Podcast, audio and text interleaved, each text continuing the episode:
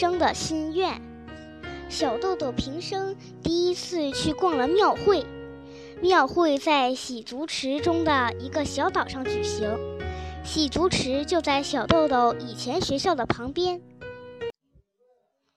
小岛上共有辩才女神像，小豆豆跟着爸爸妈妈沿着一条昏暗的小路向前走着，走着走着，突然眼前大放光明，原来是庙会到了，许许多多的灯把四周照得亮亮的。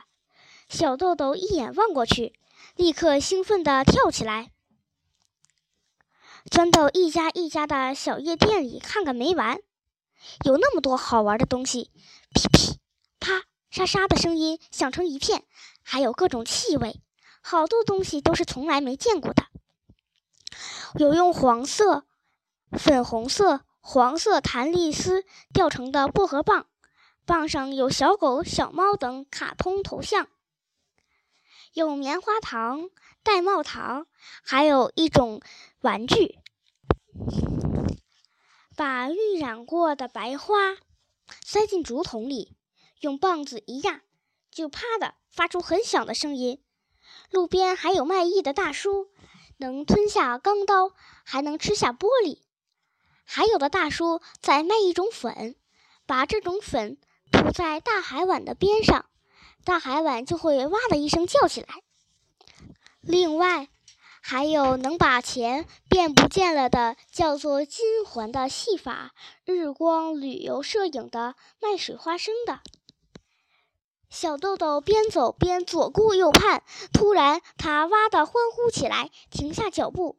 原来他看到了黄色的小鸡，在不大的盒子里，盛满了小小的、圆乎乎的小鸡。小鸡还在叽叽的叫着：“我想要这个。”小豆豆拉住了爸爸妈妈的手，“哎，买下来好吗？”小鸡朝小豆豆抖动着小小的尾巴，尖尖的小嘴张开，叫得更欢了，好可爱啊！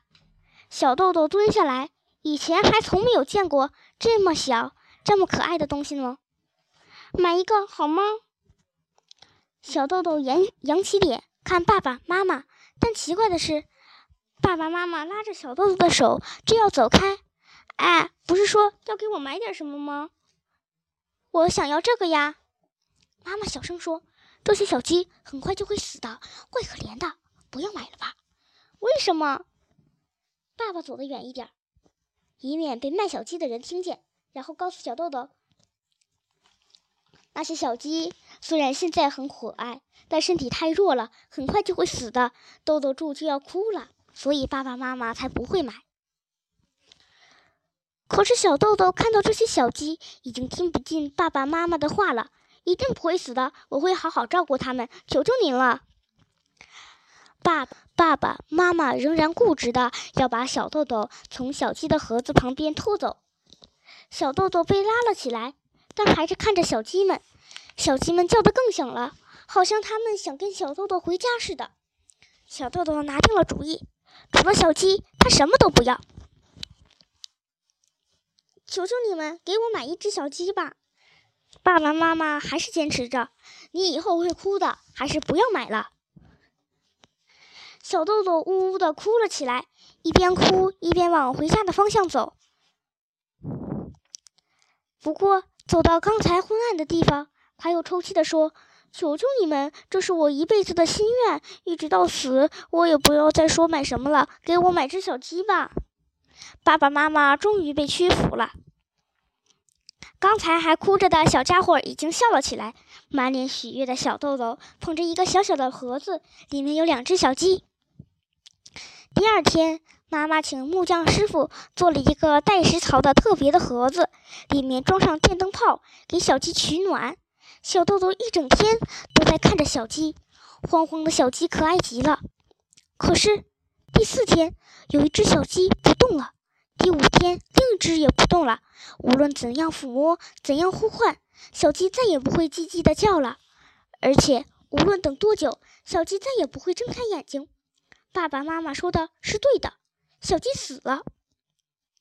小豆豆呜呜的哭了起来。一个人在院子挖了一个坑，把两只小鸡都埋了，还供上一只小花。没有小鸡的盒子看上去空荡荡的，盒子里还有几根黄色的小羽毛。